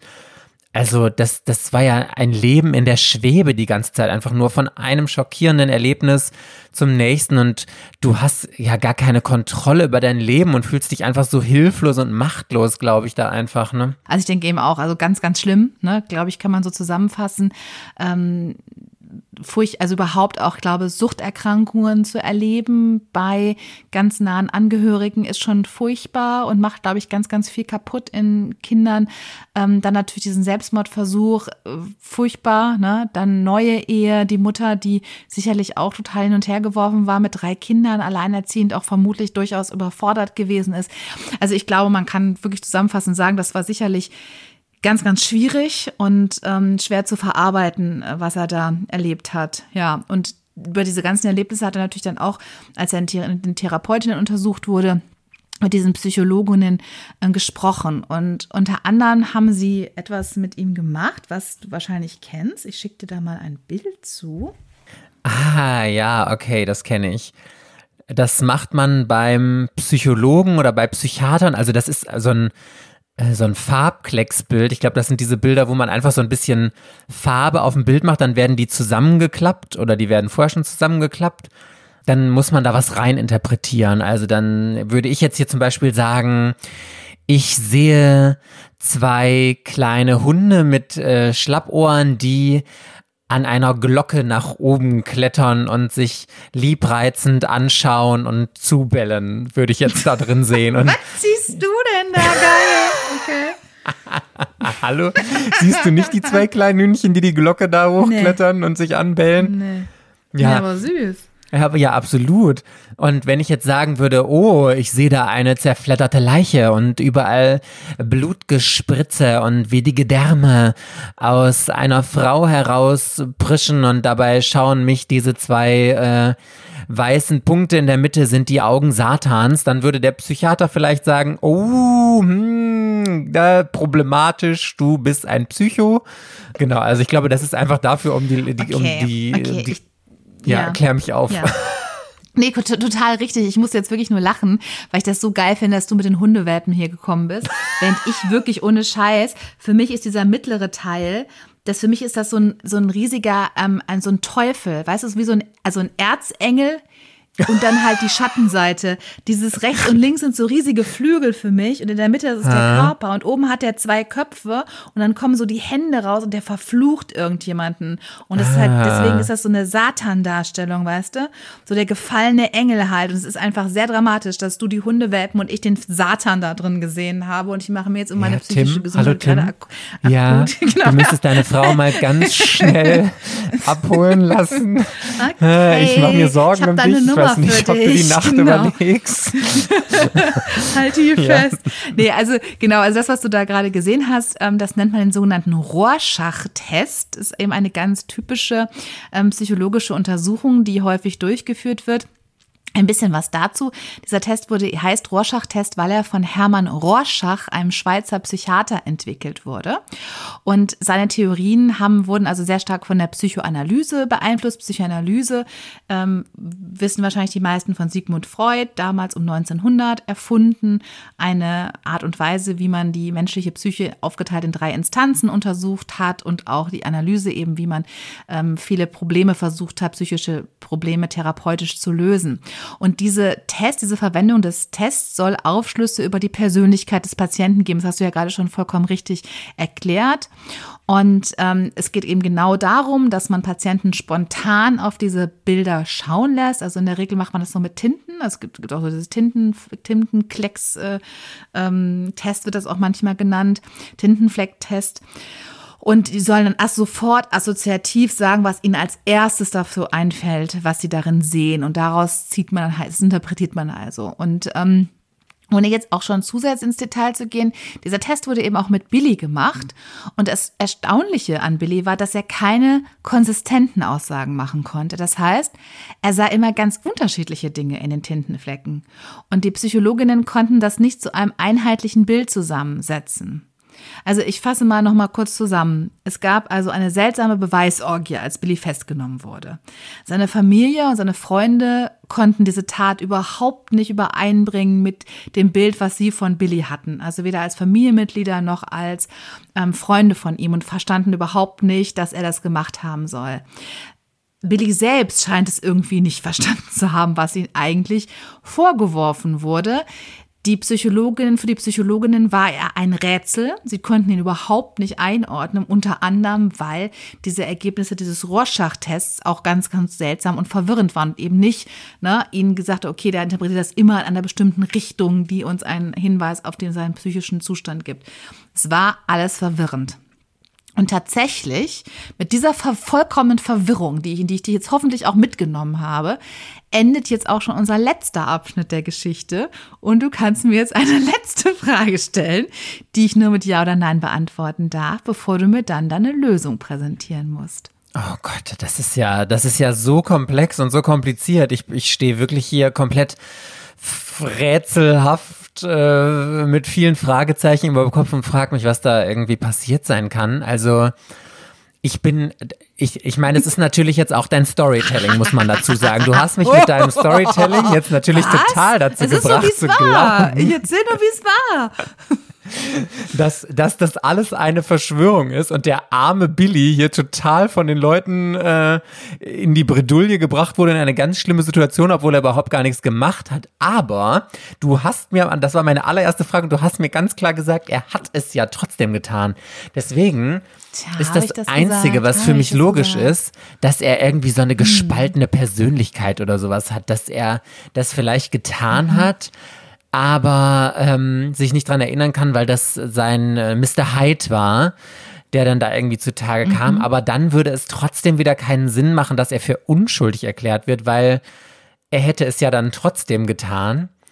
Also das ist irgendwie very strange. Aber okay, ich muss mich jetzt, ich muss mich noch mal nähern. Ich darf ja noch eine letzte Frage stellen. Also, was frag ich? frage jetzt das mit, ähm, ich, mit der Verschwörung. Ich möchte jetzt wissen von dir, gab es hinterm Rücken von Billy eine Verschwörung und unabhängig davon, ob er es jetzt gemacht hat oder nicht, also er hat es ja gemacht, dass, dass, dass alles, was ihm passiert ist, von irgendwelchen Faden, Fädenziehern im Hintergrund so in die Wege geleitet wurden, dass diese Beweise präpariert wurden, dass das bei ihm gefunden wurde, was auch immer, dass er in diese Situation gebracht wurde, dass er überführt wurde und dann in die Zelle gekommen ist, dass da ganz viel im Hintergrund manipuliert wurde, sage ich jetzt mal, dass da ganz viel im Hintergrund Fäden gezogen, manipuliert wurde, damit das alles so passiert ist, wie es ihm jetzt passiert ist. Mhm. Dann lautet meine Antwort nein. Nein. Mhm. Okay. Ja gut, dann ist die Lösung ja ganz einfach. Das ist ganz einfach, okay. Billy ist ein Mensch, Riesenarschloch. Wieso ist die Polizei nicht Hat- direkt drauf gekommen? hat ganz viele Frauen vergewaltigt, gehört für den Rest seines Lebens ins Gefängnis und keine Ahnung, welcher Richter dann so blöd war und ihn freigesprochen hat. Wahrscheinlich war der Richter ein guter Freund von ihm äh, oder der Stiefvater und hat gesagt, ach Billy, komm, nee, ist jetzt ziemlich doof gelaufen äh, mit den Sachen, die du hier gemacht hast, aber komm, one last chance, viel Spaß, äh, alles Gute für dich. Nee, also, hm, okay. Ich brainstorme jetzt nochmal. Also, Okay, ich also da- weiß, ja, mhm. ja, wiederhol nochmal die Frage. Ja, ich wollte gerade sagen, oder, oder willst du jetzt schon, soll ich nochmal zusammenfassen, was du gerade ähm, äh, mir hier gesagt hast? Ja Weil nett, da waren jetzt, da waren jetzt auch, da war jetzt auch sehr viele, da war jetzt auch sehr viele uner, unterschiedliche Ja, äh, fass, Dinge fass meine drin. eigenen Gedanken nochmal gerne zusammen. Bin ich gespannt. Nee, okay, was, nein, nein, nein, ich, ich lese nochmal die Frage vor. Also, welche schockierende und unerwartete Wendung nahm der Fall eines überführten Vergewaltigers, sodass dieser am Ende seines Prozesses für unschuldig erklärt wurde? So, und du hast jetzt ähm, mir also erklärt, dass ich ja auf die Frage, ob er das gewesen ist, ob er vergewaltigt hat, dass ich daraufhin, ja, er hat vergewaltigt gesagt habe. Ist korrekt. Aber nicht diese und, Frauen. Ähm, Aha, weiß ich nicht. erwischt. Habe ich nichts, ich habe nichts gesagt. Ich habe nichts gesagt. Und Ja, jetzt möchte ich dann. Ja, genau. Und äh, das hast du jetzt also von mir zu hören gekriegt. Du hast vermutet, es könnte sich um eine Verschwörung gehandelt haben, dass also man Billy das in die Schuhe schieben wollte, er das aber tatsächlich gar nicht war und dass es irgendwie eine von großer Hand geplante Aktion war. Und da habe ich aber Nein gesagt, dass es das nicht gewesen ist. Und jetzt sagst Nicht du, okay, von dann war es einfach geplant. doch. Und deine, und deine, Ah. deine Theorie, warum das jetzt irgendwie unerwartet sein könnte, ist, dass sich auf unerwartete Weise herausgestellt hat, dass der Richter der verstorben geglaubte Vater von Billy war oder Stiefvater, der ihn deswegen einfach Juristerei, Kindkacke, Manhattan. Ja, Ich sicher. entscheide einfach, der ist unschuldig. Hey, welcome to Erwartet. Unerwartet. Hallo? Genau, ja klar, das ist ja das Ding. Hat den einfach für unschuldig erklärt und damit war die Geschichte Der durch. verstorbene Vater Okay. kam nämlich mit dieser weißen Richter-Perücke auf, kam in den Saal, reingewandt, hat ihm so zugezwinkert und dann wusste Billy, ah ja, okay, today is my lucky day. Und er hat dann gesagt, nein, eh, Billy ist unschuldig, geh hin in Frieden. Nee, Genau, also, genau, so, so war es. Also er hat gesagt, okay, die Beweise, er hat Fingerabdrücke, er wurde von Zeugen identifiziert, ähm, er hatte die ganzen ähm, Trophäen in, seinem, in seiner Wohnung, aber ich sage, nö, der war das nicht. War der nicht. Schluss. So. Okay. Du hast mich jetzt so in so eine Richtung gelenkt, dass ich die ganze Zeit mit dieser Verschwörung, ich komme da nicht mehr raus. Obwohl du ja sagst, es ist, also du hast ja aber auch nicht gesagt, es ist keine? Verschwörung, sondern Doch, du hast nur gesagt, es ist keine lange geplante Verschwörung. Und da ich ja inzwischen Hast jedes mich ja Wort von dir auf die. Goldwaage lege, ja, wie mir ja am Anfang noch aufgetrichtert wurde, jedes You Wort muss man do. auf die Goldwaage legen. Genau, ich habe hier jedes Wort das genau ist bei mir durchdacht. so. Das weißt du doch. Das ist immer so. Okay, also Ja. ich, ich habe die Lösung jetzt, ich weiß es. Okay, okay, jetzt geht's los. Also eine Lösung. Du loggst ja. Also ich pass auf, pass auf. Es ist nämlich so, ich habe aus den Fragen nämlich kombiniert, also Billy hat zwar jemanden vergewaltigt, aber nicht diese Frauen, die, für die er verurteilt wurde. Und, sondern er hatte eine andere vergewaltigt, was aber nicht mehr nachzuweisen war. Und die hat dann an der Uni, hat sie andere Frauen kennengelernt und dann hat sich irgendwie eine Chance ergeben. Ich hoffe, da muss ich mich jetzt nicht zu sehr festlegen weil sie haben das ja nicht lange geplant, hast du mir ja gesagt, sondern dann gab es irgendwie eine Chance oder die haben, die haben sich mit ihm getroffen, die hatten auch was mit dem und dann haben sie danach erfahren, was das für ein Typ ist und sie hatten zufälligerweise ihre ihre Führerscheine bei ihm liegen lassen. Dann haben die Frauen nämlich ganz spontan beschlossen, oh, an dem, der, der hat ja eine, eine wunderbare Freundin von uns oder eine Kommilitonin vergewaltigt und wir rächen uns jetzt und haben dann ganz spontan, weil es ja nicht lange geplant war, dieses Komplott geschmiedet, haben das dann die Chance mhm. einfach genutzt, dass diese Ausweise von ihr da lagen, dass sie die Fingerabdrücke, weil sie ihn nämlich nach Hause gefahren haben, wo sie dann mit ihm ja ein kleines Techtelmechtel hatten und mhm. so. Und haben das dann der Polizei gemeldet und das alles so initiiert, weswegen er dann in die Zelle gekommen ist und er hatte dann solche Schuldgefühle. Ja. Und dann war das alles mit dem, äh, mit dem Selbstmordversuch und sowas. Genau, und dann aber, als das Ganze vor Gericht kam, ist das alles aufgeflogen. Und dann hat der Richter nämlich rausgefunden, dass er zwar jemanden vergewaltigt hatte, aber nicht die Frauen. Und da man ja vor Gericht nur für Sachen verurteilt werden kann, für die man halt auch angeklagt war.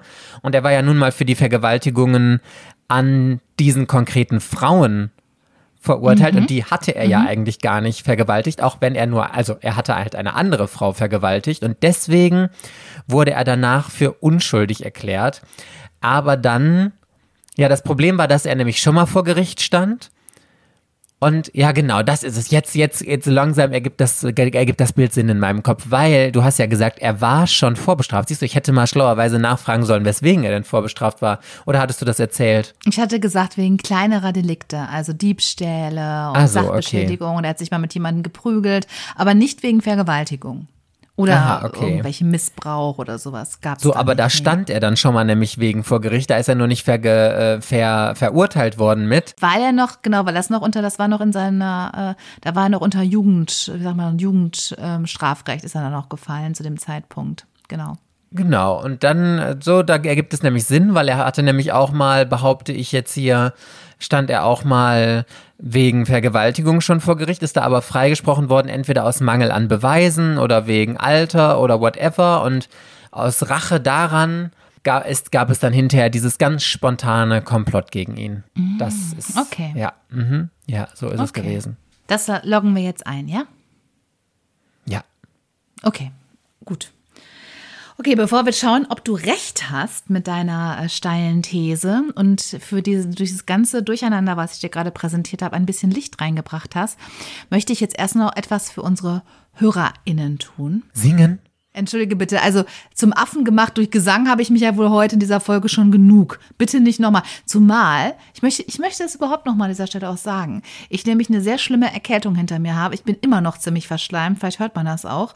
Nein. Und ich mit dieser Erkältung und kaum wirklich mit pfeifenden Lungen habe ich dieses Lied aufgenommen. Und ich finde, es ist musikalisch durchaus anspruchsvoll, wirklich, so ein Taylor Swift-Song. Ja. Und ich finde, dafür war es gar nicht so schlimm, ja, das war wie auch ich erst ohne. dachte. Das war ganz wunderbar. Also wenn das schon mit pfeifenden Lungen war, dann will ich gar nicht wissen, wie das dann klingen muss, wenn du da richtig ja. schmetterst und mhm. Defying Gravity ja, oder das wollte ich whatever. Das wow. Wollte, das wollte ich natürlich jetzt nur hören. Da klar. kann Taylor nee, okay. Swift einpacken. Ja, okay. Richtig. Na, ich möchte was anderes für unsere HörerInnen tun. Und zwar für diejenigen oder einige davon, die uns bei Spotify immer so liebe Kommentare schreiben.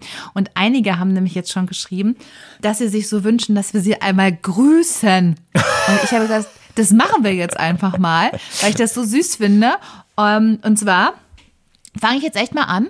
Zum Beispiel hat die Laura uns geschrieben, könnt ihr vielleicht mal eure Fans grüßen? Und machen wir.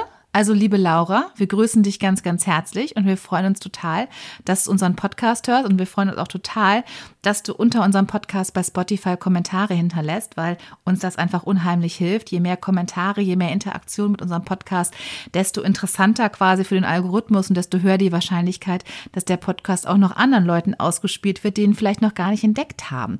Deswegen dafür ein dickes Dankeschön und natürlich einen herzlichen Gruß. Mike, möchtest du bitte Laura auch noch grüßen? Laura und alle alle anderen Fans, weil wir sollen ja alle Fans grüßen. Ganz liebe Grüße an dich und wie schön, dass du unseren Podcast so sehr verfolgst und so sehr liebst. Freuen wir uns total drüber. Ja, genau. Nee, das werden, wir machen das aber jetzt noch einzeln. Da hat nämlich auch die Siri geschrieben. Die ich liebe euch. Sendungen verschieben sich. Genau, um, verschieben ja. sich. Na, ich habe jetzt nur vom letzten rausgeholt. Die, sie hat geschrieben, ich liebe euch so sehr. Könnt ihr mich bitte, bitte grüßen? Ich liebe euch und den Podcast einfach so sehr. Freue mich jedes Mal auf die neue Folge. PS, ich heiße Siri und höre immer mit Kopfhörern. Das ist ja wohl, oh, ist ja wohl sehr, sehr süß, oder? Das ist ja fast schon metaphorisch. Hey Siri, Ja, Siri, Dankeschön. genau, ich hab gedacht. Dankeschön für de- deine lieben Worte zu unserem Podcast. Voll Ich süß. find's, ja, ich find's total lieb. Also wirklich vielen, vielen, vielen Dank und natürlich gerne, gerne, gerne. Jetzt hier einen Gruß und jetzt noch eine letzte Bewertung, die mich auch so mega gefreut hat. Und zwar hat Lana geschrieben. Ich weiß, es glaubt mir wahrscheinlich keiner, aber ihr wart der Hauptgrund, dass ich mir Spotify heruntergeladen habe. Seit dem meistgeküssten Mädchen, das war ja unsere allererste Folge, kurz eingeschoben, höre ich jede Folge und freue mich auf euch. Das finde ich so, ne? Ist da wohl mega, mega süß. süß. Also habe ich mich auch total gefreut. Also, dass jemand extra sich Spotify runterlädt, finde ich richtig toll. Aber also ich deswegen- höre den Frauenüberschuss in unseren, äh, unter unseren Hörenden, stelle Ja, ich fest. ja. Also, Also wo sind denn die Männer? Wo sind die Jungs? Also liebe Jungs, liebe Männer, wenn ihr auch so gerne unseren Podcast hört, dann kommentiert doch bitte gerne. Entweder schreibt uns eine Bewertung bei Apple Podcast oder auch sehr gerne bei Spotify unter die jeweilige Folge oder schreibt uns über Instagram erwartet unerwartet. Wir freuen uns wirklich immer total, wenn ihr kommentiert, wenn ihr uns Nachrichten schreibt, was euch gefallen hat, was euch nicht so gefallen hat. Wir lesen die auch wirklich alle und freuen uns dann immer einen totalen Ast ab und schicken uns das hin und her, falls ihr anderes noch nicht gesehen habt. Also macht das bitte unbedingt weiter und gebt uns im besten Fall auch eine 5-Sterne-Bewertung. Denn, wie gesagt, das hilft uns sehr, dass wir diesen Podcast weiterführen können und weiter viele HörerInnen erreichen, denen der Podcast vorgeschlagen wird. Genau, nach diesem kurzen, kurzen Intermezzo, nach unserer kurzen Hommage an unsere tollen HörerInnen, ähm, aber zurück zu Billy. Also, tatsächlich haben die Psychiaterinnen nicht nur festgestellt, dass Billy beim Rorschach-Test, ne, diesen Tintenfleckentest, über den wir gerade gesprochen haben, immer wieder ganz unterschiedliche Aussagen trafen, die irgendwie nicht so zusammenpassten zu einer Persönlichkeit. Sie machten auch die Erfahrung, dass er bei Intelligenztests an verschiedenen Tagen vollständig anders ab. Ich habe es eben gesagt, ich habe eben gesagt, der hat eine gespaltene Persönlichkeit. Erinnerst du dich bitte daran? Ich habe nichts gehört, nicht gehört, dass du das eingeloggt hast, wüsste ich gar nichts von. Ich habe was Also gesagt. es war tatsächlich so, an manchen Tagen war er bei Intelligenztests wirklich an der Grenze der Debilität, ne? Also so äh, Intelligenzquotientenpunkten unter 80, was so genau diese Grenze ungefähr ist. An anderen Tagen war er an der Grenze zur Hochbegabung, also im Nein. Bereich um 130. also das passt halt gar nicht zusammen. Ne? Also genau bei sowohl bei diesem Rorschach-Test als natürlich auch bei Intelligenztests, die kannst du mit Leuten wiederholen. Da kommen eigentlich immer die gleichen Ergebnisse raus. Klar gibt's mal, ist man mal an einem einen Tag vielleicht ein bisschen flotter im Kopf und an anderen vielleicht ein bisschen langsamer oder, ne, aber trotzdem das, was sich für Psychologen sowohl bei diesem Rorschach-Test in der Interpretation von Tintenflecken als auch bei Intelligenztests lässt sich immer eine ganz klare Tendenz ableiten und man kann sich da committen und kann eine bestimmte Persönlichkeitsstruktur rausarbeiten. Und das war bei Billy komplett unmöglich. Genau, und du ahnst es jetzt schon. Was ist denn deine Vermutung, was hier hat, eine, passiert? der, hat, der hat Dr. Jekyll und Mr. Hyde, der hat einfach eine gespaltene Mhm. Persönlichkeit. Aber, also sorry, ich verstehe dann nicht, warum er trotzdem für unschuldig erklärt wurde. Tja. Das heißt, unschuldig ist, der ist dann einfach äh, in die Psychiatrie gekommen und, aber dann bist du doch nicht unschuldig, er hat es ja trotzdem gemacht. Man kann doch Das nicht. ist genau richtig. Ach, Nein, wie da hast du richtig. Also das ist genau richtig. Also kann ich, ich, ich, ich erzähle dir gleich, was, was, was passiert ist, aber das kann ich tatsächlich jetzt schon mal direkt vorwegnehmen. Ja, das wäre von mir eine völlig falsche Frage. Dann wäre er für unzurechnungsfähig erklärt worden, wenn man jetzt gesagt hat, und das ist er nicht. Er ist für unschuldig erklärt worden. Also tatsächlich, das ist ganz wichtig. Das ist, glaube ich, das, worauf du hinaus wolltest. Ne? Hast du gesagt, okay, Ja, wenn ja. jemand irgendwie eine psychiatrische Störung hat, die also psychiatrisch festgestellt werden kann und deshalb nicht schuldfähig ist, kann man ihn für unzurechnungsfähig erklären lassen. Aber er ist tatsächlich für unschuldig erklärt worden. Ja, wie kam das? Also tatsächlich wurde Billy Milligan dann in eine Reihe von staatlichen psychiatrischen Kliniken geschickt.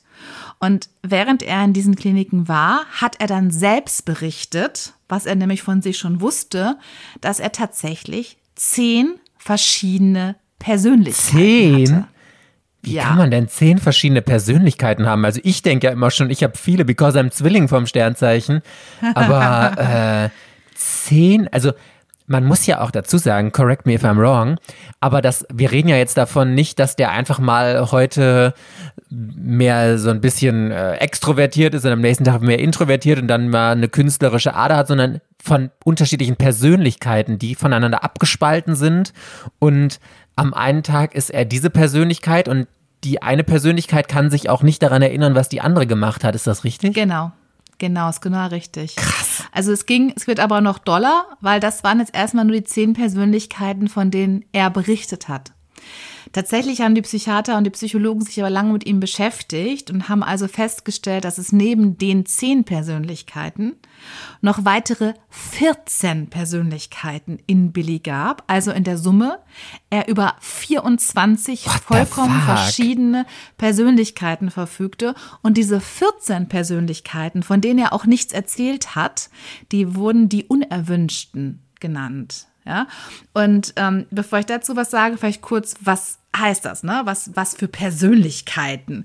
Also unter den ersten zehn gab es zum Beispiel Arthur, das war ein Edler und ähm, ganz äh, educateter Engländer. Der hat also, wenn er, wenn ähm, Arthur die Persönlichkeit war, die, die jetzt äh, zum Vorschein getreten war, dann war er ein Experte in Wissenschaft, in Medizin, in Hämatologie und hat auch tatsächlich mit einem britischen Akzent gesprochen, obwohl er ja Amerikaner war. Dann gab es Ellen, das war ein Manipulator. Dann gab es Tommy, das war ein Entfesselungskünstler und Technikbegeisterter. Also er tatsächlich sich also wirklich, auch wenn er Handschellen hatte, auch konnte Billy auf einmal diese Handschellen ablegen. Was er, äh, es war ja dann eben nicht Billy, sondern war es Tommy, der Entfesselungskünstler. Dann gab es Ragen Vadaskovic, das war ein jugoslawischer Kommunist. Und von diesem, also dieser Ragan Vaska, was war das Kovinic, dieser äh, jugoslawische Kommunist, das war angeblich der, der die Überfälle begangen hat. Und zwar in so einer Robin Hood, in so einem Robin Hood Geist. Also der hat Leuten das Geld weggenommen, um es dann anderen Leuten, ärmeren Leuten zur Verfügung zu stellen. So hat das Billy dann äh, später behauptet. Ja, aber das heißt, Billy war das klar? Also der wusste, dass diese unterschiedlichen Persönlichkeiten da sind. Der hat aber von sich aus nicht da offen drüber gesprochen und er hatte selber diesen Persönlichkeiten andere Namen gegeben und das haben nur die PsychologInnen dann rausgefunden, dass es diese Persönlichkeiten gibt. Genau, erzähle ich gleich nochmal das. Ähm, vielleicht noch einmal kurz, also um auch zu zeigen, was es für ein Spektrum hatte. Eine Persönlichkeit, die auch sehr wichtig war für ihn, war Adelana. Das war eine 19-jährige Lesbe, die schüchtern und introvertiert war. Und ähm, alle diese Persönlichkeiten standen halt für bestimmte Bedürfnisse und ausgerechnet Adalana, diese 19-jährige Wes- Lesbe, war laut Billy dann tatsächlich die Persönlichkeit, die diese Vergewaltigung begangen hatte. Also erstmal ne, komplett verstörend. Wie hat denn jetzt eine Frau, eine Lesbe, gut, also es ist lesbische Intention kann man jetzt verstehen, aber Vergewaltigung begangen, ja, aber das war diese Persönlichkeit. Und ähm, diese ähm, verbrecherischen Persönlichkeiten, das waren eben die, die Billy total vergraben hat in sich. Deswegen wurden die auch die Unerwünschten genannt und die erst mit der Zeit ähm, durch verschiedene Psychiater herausgefunden werden wurden, dass es die auch noch gibt. Also zu deinen ganzen Fragen, die du gestellt hast, du hast total recht.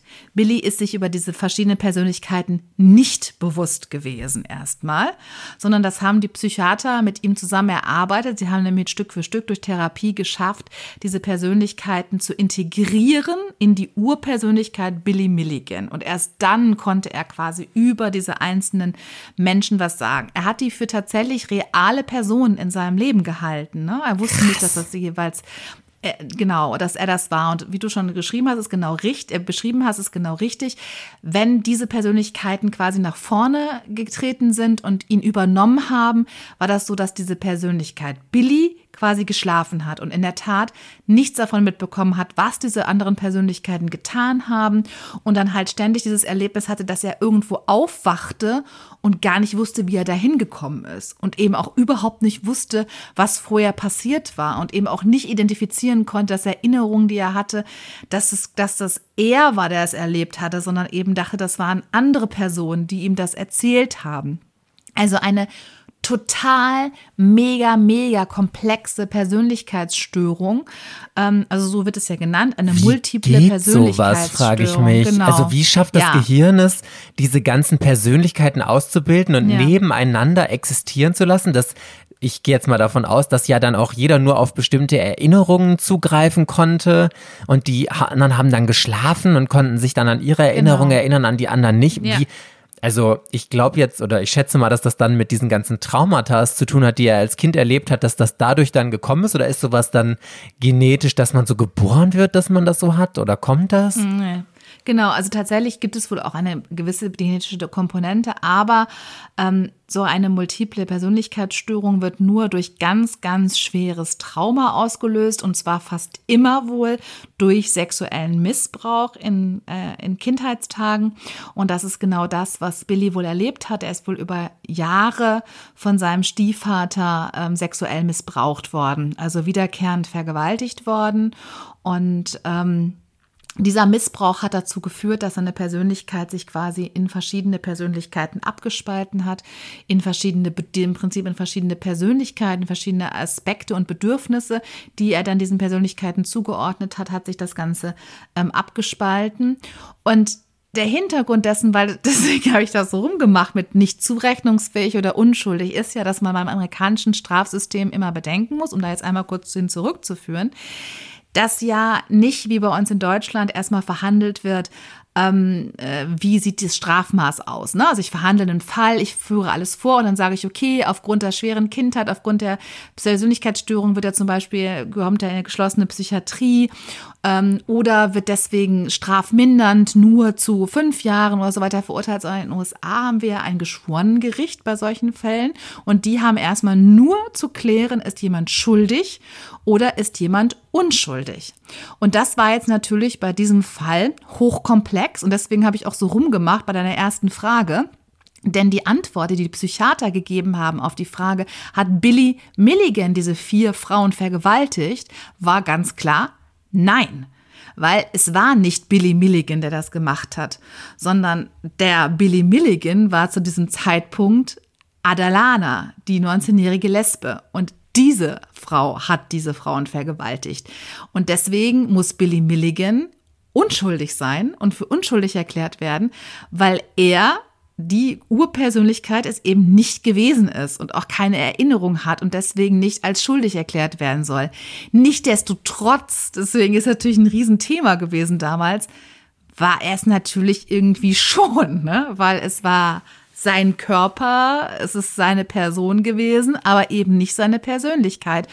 Und das war der erste Fall, der so ein Fall, der vor Gericht verhandelt worden ist und natürlich juristisch und auch für viele Psychiater ein totaler Präzedenzfall war. Wie geht man mit so einer, mit so einem Fall vor Gericht um?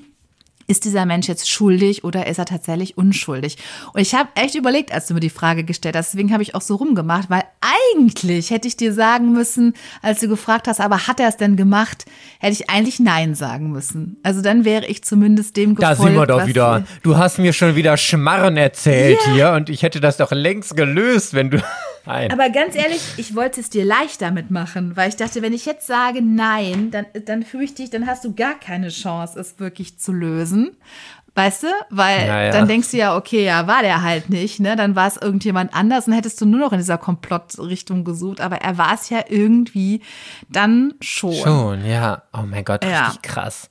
ja, also total, total, total krasser Fall. Vor allem, also es gab zu diesem Zeitpunkt war die, die wissenschaftliche Lage dazu noch recht dünn. Es gab schon mal einen ähm, Fall bei einer Frau, bei der ich glaube damals sieben Persönlichkeiten diagnostiziert wurden. Das war das erste Mal.